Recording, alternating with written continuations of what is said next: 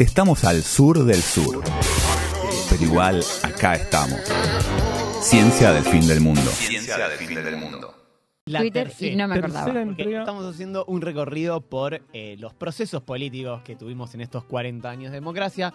Comenzamos con el final de la dictadura, seguimos con el, alfonsinismo Claro. y hoy vamos a hablar sobre el menemismo. Tercera Toca. entrega. Eh, tal De 40 vez años de el democracia. más polémico, el picante de los eh, Y el más colorido, ¿no? Es como el que tiene más ingredientes. eh, de todos los procesos, eh, que es un proceso que dura exactamente 10 años, desde 1989 hasta 1999. Qué bien. Y que Santos, de los simuladores, eh, denominó como la segunda década infame. En un episodio dice la década del 90, la segunda década infame. Sí, porque se dejó de usar porcelana, por ejemplo, y esas cosas. ¿No? Porque era muy grasa para él. Claro, bueno, pero políticamente también creo que lo fue. O sea, no en el sentido del fraude, pero sí en otras cuestiones que ahora Mm. vamos a hablar. A mí me gusta pensar a Menem como el, eh, el segundo Urquiza. El Urquiza del siglo XX. Ah, Eh, bueno, sí, fue una traición importante, ¿no? Bueno, eh, no sé, qué sé yo. Eh, no, sí fue una traición, pero no sé si eh, de la forma como Urquiza. Pero bueno, ahora veremos. Eh, primero, para hablar de Menem tenemos que entender el contexto en el que se dan las elecciones presidenciales de 1989. que Ujú. Son dos grandes hitos, ¿no? Por un lado, en el contexto nacional, la hiperinflación y el fracaso rotundo eh, del gobierno de Alfonsín y la presión enorme de los grupos económicos para comenzar a hacer reformas de lo que estaba pasando en todo el mundo y ahí es el segundo eje que es la caída del muro de Berlín y el triunfo del consenso de Washington, que es, digamos, el triunfo total de las ideas neoliberales que estaban empezando a aplicarse en todo el mundo y que eh, lo- digamos, los grandes grupos de poder económico a nivel mundial estaban presionando muy fuerte y también, digamos, las élites locales, algunas, eh, digamos, estaban aliadas con Em. eso y otras incluso por creer que realmente eso era mejor y era lo que se hacía ahora y la nueva... el futuro el futuro, había que hacer ese tipo de el fin de la historia, ¿no? Como decía el japonés, Em, que no me acuerdo cómo se llamaba. Eh, Fukuyama. Fukuyama. Para ubicarnos tenemos que retroceder un año a la única interna en la historia que tuvo el Partido Justicialista para presidente, que fue la de 1988, entre Menem y Dualde y eh, Cafiero de la- Cafiero. de la. Yo tenía Sí. eh, calcos en mi ventana, siempre lo debo haber contado 15.000 veces mínimo. Mis, los calcos de Cafiero de la Sota mis primeras palabras fueron Cafiero de la Sota ya. Lo único que sabía decir era un nene de 5 años que decía Cafiero de la Sota ya. ¿Cinco años? Sota". ¿Cinco años? eh, hablaste años. recién Cuatro años. Recién de los cinco años. y ahora conducís un programa de radio, mira. Mira, ¿viste? Dentro de todo. No, ¿qué tenía? Eh, yo nací en el 84. Cuatro años. Cuatro años. Cuatro Bueno, años. Imagínate un nene de cuatro años insoportable que todo el tiempo decía, Cafiero de la Sota ya, Cafiero de la Sota ya. ¡Ay, por favor! Por eso Y así le fue. Así le fue. Así le fue. Bueno, nadie un lo poco votó. por culpa de Carva, evidentemente, pero otro Obviamente. poco porque por cómo se presentaba cada candidato. Cafiero, Mm. si bien era el principal favorito, eh, no solo estaba tocado por la maldición del gobernador de la provincia de. Buenos Aires, sino que también había sido muy cercano a Alfonsín. ¿Por qué? Porque Mm. obviamente con el clima del retorno de la democracia, Cafiero había tenido una posición bastante benevolente con el Sí. gobierno de Alfonsín y lo apoyó mucho, digamos, en su lucha contra los carapintadas, eh, Claro. digamos, como que en los momentos Mm. críticos Cafiero siempre se mostró dispuesto al diálogo en función de sostener la La democracia. democracia, digamos. claro. Em, Menem, en cambio, se mostraba como, a ver si les suena esto en este contexto, el candidato antisistema, el rupturista, Sí. el que venía a traer algo nuevo. Si bien él en su campaña no había hecho un discurso neoliberal, sí que se mostraba como rupturista y señalaba a Cafiero y a la renovación peronista que tenía Cafiero y de la Sota como los- sus dos principales ex- exponentes como parte del mismo sistema y que ya habían fracasado con el gobierno de Alfonsín, ¿no? Entonces se mostraba como algo distinto y es así que finalmente, en parte gracias al gran apoyo que le dio la estructura bonaerense de Eduardo Dualde, que, que era una figura muy importante del peronismo bonaerense, eh, lograron ganar la interna por poco margen, por ¿Cómo apenas salió? más Ah, de mira. 100.000 votos. No lo Eh, sabía. 830.000 votos contra 710.000 votos. Casi dos. Ay. Alta interna, Ahí, millones. ahí, mucha o sea. gente, una Y participación encima las internas impresionante. son picantes. Bueno, Y algo así Mm. hablamos en Camino a Octubre, u- otra cosa que hacemos en el- dentro del universo Ciencia del Fin del Mundo, lo pueden buscar, etcétera. Pero eh, no me acuerdo qué iba a decir. Ah, sí. Eh, mucha gente en, en participación. el sentido de, de la- la interna, en el interior, en todo el país, digamos, ¿cómo jugó el manejo que Mm. tenía Menem de La Rioja re- de- desde... claro, entiendo que justamente en ese sentido la provincia de Buenos Aires, a pesar de que Cafiero era el gobernador, Sí. Dualde, el manejo que tenía, fue lo Claro. que hizo la gran diferencia. Y Claro. Menem manejando el... el- el- parte del parte del Los, gobernadores del Claro. norte, claro. Y Cafiero, claro, debilitado. Bien, eh, de hecho, eh, como Alfonsín estaba atravesando la hiperinflación, digamos, decidió primero adelantar las elecciones. Eh, elecciones que, bueno, el PJ volvió a, su estrategia, digamos, frentista del Frejuli, pero ahora llamándose Frejupo, eh, apoyado muy loco por partidos más de izquierda o de centro izquierda, como el Partido Intransigente, el Mm. PTP, que es el partido del PCR, Mm. Incluso lo apoyaba el PC, lo apoyaba el FIP, lo apoyaba el MID de Frondizi, que bueno, no es de izquierda, pero digamos, son más, menos Desarrollismo. ujú. más progresistas. O sea, todo el arco progresista, entre comillas, apoyaba la candidatura de Menem y todo el arco de derecha y neoliberal apoyaba la candidatura del radical Angelos. Y hay que decir, hubo un tercer partido que no le fue demasiado bien, pero le fue muy bien para lo que antes eh, sacaban los liberales, que es Alzogaray, y, con su UCD, eh, que sacó un 7%. Pero, dicho eh, Dicho esto, ah, se acaba de reiniciar la columna. Eh, Llegó Dani. eh, Alzogaray podemos decir que con el 7% ganó las elecciones.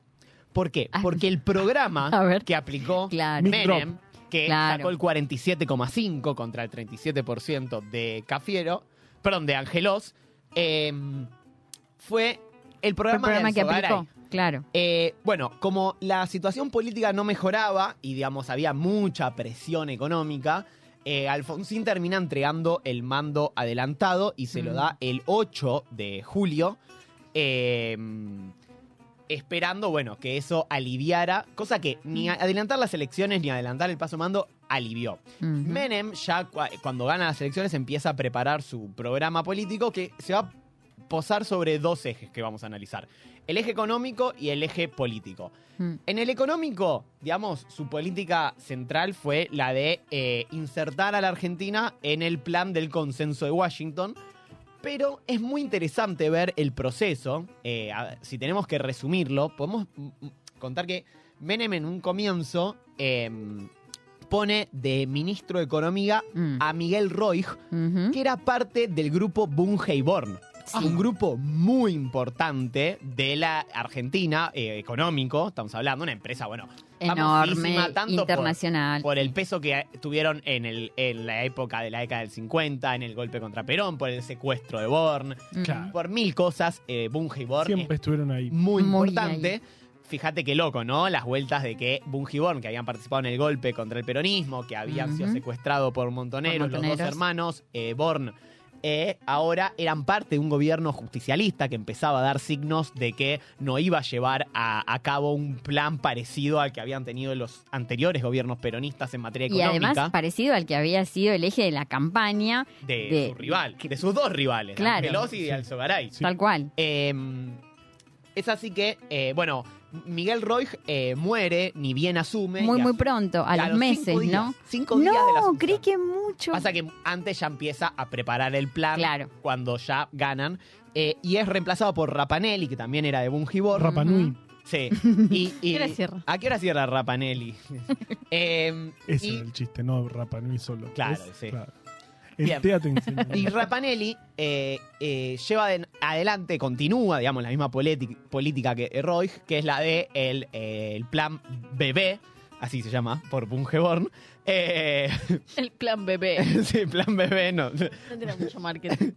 Eh, pero eh, y empiezan con una ley muy importante, que es la ley de reforma del Estado, que es una de las leyes más rupturistas en materia económica de la historia De la historia argentina, porque mal. para- es la Sí, que para mal, claro. autoriza la privatización de las empresas, algo que no era eh, pensado eh, hasta poco tiempo antes y que comienza rápidamente con dos empresas, Entel y Aerolíneas Argentinas, pero Mm. que rápidamente continuó, como ya hemos contado en este programa, muchísimas veces hablamos de IPF, hablamos de IPF, hablamos de los trenes, hablamos, Hablamos de IPF, trenes. hablamos de los trenes también. Se trabó, ¿eh? Eh, Como... Hablamos de, mucha- de muchas empresas que fueron muchas. privatizadas. eh, y eh, el, la- el otro eje era frenar la inflación. Sí. Claro. ¿Qué pasa? Este plan era recontra neoliberal para lo que se esperaba de un gobierno peronista. Pero cuando los grupos de poder huelen sangre, no te van a dar la derecha porque les hagas un favor. Van a tratar de hacer todo lo que puedan hacer. Y es así como la presión, digamos, que siguen ejerciendo sobre los precios en distintos ejes, continúa, continúa y de hecho, eh, a, principios del 90, eh, Menem tiene que eh, enfrentar otra hiperinflación sí. de más del 1000% Wow. digamos, o sea, el problema no estaba solucionado y todas las concesiones y cosas que hacía, digamos, no alcanzaban para frenar Claro. porque, digamos, la presión seguía, digamos, la falta de confianza de, eh, la- de- el sistema financiero continuaba, la presión también de lo- el- eh, la economía extranjerizada y ahí se ve muy interesante cómo en este contexto una empresa argentina, que realmente es argentina y brasilera, pero en esta época no sé si ya estaba asociada con los brasileros, eh, que es Bungiborn, no logra, digamos, imponerse frente al capital extranjero, Wow, que es claro. el que termina triunfando, ¿no? Eran parte, de- o sea, habías puesto en el gobierno, no es que había... No, no, habías eran puesto a Bunge parte- y Born, Se- lo sentaste en el Ministerio de Economía y igual tuviste una inflación galopante. Claro, y, y empezaste a privatizar todo y no les alcanzó, digamos. Ellos querían ir por más. Y es así que eh, finalmente Menem termina, eh, digamos, asolando totalmente eh, en lo que poco que quedaba de justicialista de su gobierno y pone primero a Herman González, que va a ser seguido tras un escándalo de corrupción. eh, como buen menemista, por eh, el que hasta ese momento era canciller, Domingo Felipe Domingo. Cavallo, que ni bien asume, esto también ya hicimos una columna al respecto, eh, llama a eh, que se vote la ley de convertibilidad. Dice que si no se vota, él se va a encadenar en frente del Enfrente Congreso. del Congreso. Debería haberlo hecho. Quedado buenísimo, eh. Bueno, y la ley de convertibilidad, que bueno, ya todos sabemos que, que pasa, digamos, cambia el austral por el peso argentino y fija el cambio y la Argentina deja de tener soberanía sobre su política monetaria, porque para emitir pesos tiene que tener dólares. Y bueno, al principio, digamos, no hubo mucho problema porque con la venta de las empresas eh, estatales Había reserva. había reservas las- y a- aparte, digamos, como Claro. hiciste bien la tarea, los grupos financieros, digamos, te dieron el ok, entonces te prestan mucha plata. Estaban entrando Eh, capitales. el problema que va a empezar lentamente a ocurrir es que esa plata, digamos, esos capitales, cuando ingresan, es muy fácil que ingresen capitales. Y esta es una discusión que a mí me parece re interesante. Es muy fácil que ingresen capitales a veces. Sí, ingresaron 20, mi- una inversión de 20 millones de dólares. Pero ¿qué pasa después con esa inversión? Con lo que genera esa inversión. ¿A dónde va Mm. esa plata? ¿Cuántos puestos de trabajo genera? ¿Y a dónde va la plata que genera? Porque si toda la plata igual se, Se va, fuga... es lo mismo. Claro. Nada, ¿Qué qué sirve yo. eso? Ah, Y buenísimo. aparte, ¿en qué rubro es la, una- un edificio de 20 millones Eso. de dólares. ¿En qué rubro es la inversión? Totalmente. Ah, Servicios. Falabella, que vende Si ropa. no- Ah, pero si acá ya hacíamos ropa, ¿para qué necesitábamos Ah, de hecho, eso? peor. No, claro, totalmente. Eh, o sea, ¿Y cuántos puestos de trabajo? O sea, todo ese tipo de preguntas que, bueno, así todo, obviamente el congelamiento de la emisión y el congelamiento, digamos, de un montón de, de, de- de- del, variables económicas, sí. Que generó la ley de convertibilidad hizo que la inflación baje, de hecho, en 1996, llegando al récord histórico de la Argentina de 0% de inflación. Claro. Esa famosa foto de Caballo, haciendo, eh, el gesto como el de Carlitos Balá, que era como un cero y un está todo bien a la vez. Muy, muy simbólico. Pero es, eh, es el congelamiento total de todo. o sea, Sí, como- bueno, eh, ahora vamos a hablar de cómo siguió. Por otro lado, tenemos el otro gran eje, que es la parte, la pata política, que Menem la llamó como de reconciliación nacional. Mm. Eh, que que- empieza, Hmm. claro, con la, la horrible foto de Menem con el general Rojas. Y peor todavía, al poco tiempo después de esa foto, los indultos. Claro. Dos tandas, entre los del 89 y los del 90. Todos los militares que habían sido juzgados fueron liberados Y también fueron liberados los muy pocos guerrilleros que habían sido, digamos, eh, condenados y que estaban en prisión. Y eso supuestamente representaba una suerte de reconciliación nacional, cosa que también se hizo trayendo los restos de Rosas Mm. y poniendo a Rosas cerca de Urquiza y poniendo la. Plaza Lavalle cerca de donde fusilaron a Dorrego y los billetes que estaba Roca y estaba... Rosas y todo así, Claro. ¿no? Como- Viento y Mitre, Pero ¿qué pasa? El, el menemismo Belgrano. hace esto no... San Martín y Roca. Ya lo dijiste. Y Pellegrini en el de un peso. ¡Ay, sí! que existía ese billete en ese momento. De un dólar era. Ahora Azul. no tenemos el, el billete más grande nuestro. No hay menos- Azulito era el No, es de billete. dos dólares. Bueno, sí, Blue. sí, igual que mi. No seas Yo por mí. malo. De hecho, el más grande es de 4 dólares, porque ahora tenemos billete de 2.000. No lo vi todavía. ¿Ya tuvieron? Yo Lo tampoco. vimos en este programa la semana pasada al frente tuyo, pero bueno. Pero no lo No, era- Eh, En la mano no lo sí, tuve. boludo, lo trajo Juli Elfman. Yo no me acuerdo. Bueno, eh, ¿qué pasa? Esta política de reconciliación nacional falsa. ¿Por qué falsa? No lo Porque trajo. lo que buscaba realmente era decir, son todos lo mismo. ¿Se Claro, entiende? tal no cual. decir, no sanar las heridas, porque la única forma de sanar las heridas con los genocidas es que vayan a la cárcel. Eh, digamos, no hay otra para Claro. mí.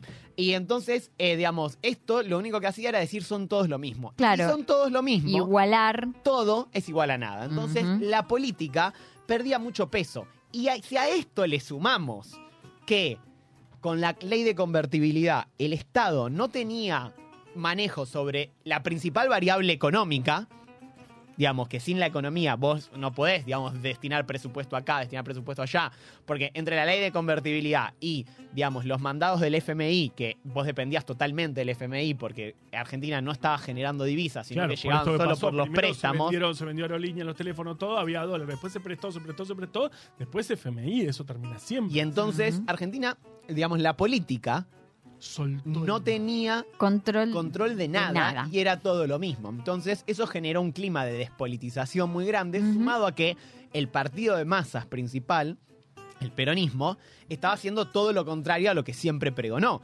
Con lo cual eso también generó una crisis identitaria tremenda en el Totalmente. peronismo y hizo que el peronismo pierda, por lo menos hasta la llegada de Néstor y Cristina, que como que un poco revitalizaron eso, eh, que pierda esa, eh, digamos, idea de- eh, transformadora y sobre todo popular. Digamos, que deje de ser el partido de masas eh, en el sentido de movilización, en el sentido de participación política. Además, junto con esto también venía toda esta farandulización de la política. Claro, porque de hecho No, los políticos profesionales, o sea, ganar un cargo para lo único que servía era para ganar plata. ¿Por qué? Porque los políticos tenían muy poco No capacidad de eh, manejo De del man- Estado, porque el Estado casi no tenía, digamos, soltó todo. De hecho, a nivel nacional sobre todo, porque hubo un proceso de falsa federalización también con leyes como la ley de federal, federal de educación, que lo que hizo fue que el Estado Nacional No, claro. suelte responsabilidades y se la pase a las transferir provincias. todas las provincias que no tenían manera de hacerse cargo. Yo estoy de joda. el Claro. presupuesto necesario. claro. En algunos casos, como el de los trenes, que dijeron, bueno, eh, las provincias se hacen cargo, el que quiera seguir eh, le va- eh, lo paga. ¿Quién quiere seguir? Y no pudo seguir nadie. Y no, porque solo no que era el único que siguió subsidiando. y todo esto sumado a una cosa bastante turbina entre corrupción y casos de, eh, digamos, alianza Muerte. con sectores muy oscuros. Tuvimos eventos como el atentado a la Embajada de Israel con 22 muertos, el atentado a la AMIA a con la 85 AMIA. muertos, el, el atentado, posible atentado al hijo de Menem, que digamos, si bien nunca se dijo oficialmente que lo fue, la madre de Carlos eh, Menem Jr. Sí. eh, eh, decía que fue un atentado. eh, e incluso otros asesinatos, digamos. sí, unas muer- muertes muy, muy raras, Yo como había, eh, eh, sí. la de Lourdes Di Natale, que Claro. murió cortando Eh, un cable. Y más tarde, de Sí. hecho, en noviembre del 95, el mismo año que pasó lo de Carlos Menem Jr., eh, la explosión de Río Tercero, eh, cosas muy oscuras que daban a Buenas entender que historias la- innecesarias de esa explosión. Sí, que está el caso Cabezas. Y eh, es así que en el 95 Menem igualmente, eh, por un contexto, eh, digamos, sobre todo por la confianza que había generado de tener la inflación. La inflación fue el gran, digamos, baluarte que tuvo el neoliberalismo durante mucho tiempo para combatir lo que en ese momento eran las ideas heterodoxas del keynesianismo.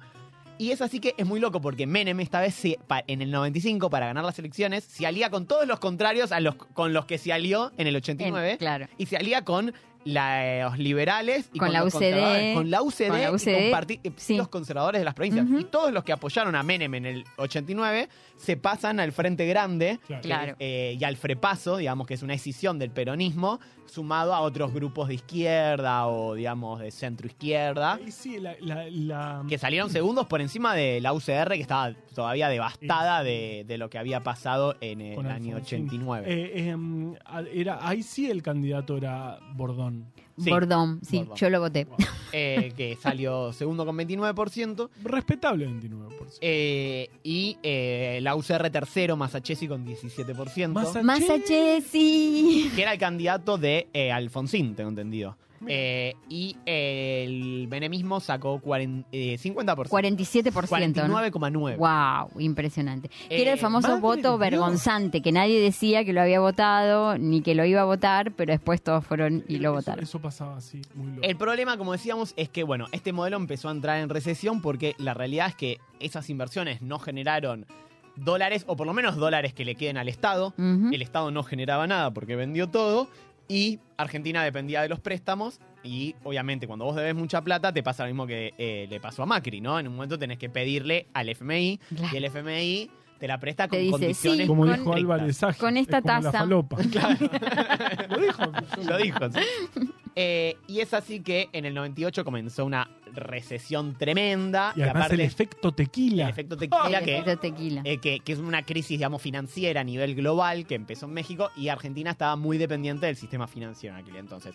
Esto, sumado a los casos de corrupción, llevó a que en el 99 eh, la naciente alianza, eh, eh, que fue una alianza, eh, como ya hemos contado, entre el Frepaso y la UCR, Sí. eh, que la UCR le gana las internas al Frepaso y que Internas también de 2 millones más o menos de electores. de la Rúa, eh, Chacho Álvarez de Vice, le ganan en 1999 a, a Eduardo Dualde las elecciones, que paradójicamente después iba a ser, iba a ser el que iba a concluir ese mandato Sí. presidencial. eh, y así da fin el menemismo. Como conclusiones, Conclusión 1. eh, la democracia durante el menemismo se asentó como sistema. ¿Por qué? Porque fue la primera vez en la historia cuando Menem asume que un gobernante de un partido, que dos gobernantes, digamos, electos eh, en plena democracia, de dos partidos distintos le pasa uno el mando al otro. ¿Se entiende? Sí. Sí, Nunca en la historia argentina eso había Mm, ocurrido. Que claro. dos personas que hayan sido electas, digamos, democráticamente, una le pase el mando al otro de dos partidos distintos. Nunca, Loquísimo. jamás. O sea, Muy, muy loco. de Alfonsín Claro. y se lo pasó De hecho, la a- única a vez que una persona le pasó el mando a otro, dos presidentes Uno democráticos, fue. Fue. No, fue Irigoyen Alviar, que eran del mismo partido, era Claro. como la continuidad, Ah. digamos. claro. Eh, Qué impresionante. Con lo cual, podemos decir que eh, la democracia, digamos, se, se Claro. consolidó como sistema. Hmm, Pero la democracia como una cosa más ideológica, más amplia, digamos, que tenga que ver con la participación ciudadana, con, eh, digamos, la valoración de la política como forma de transformación de la realidad, se deterioró totalmente. ¿Por qué?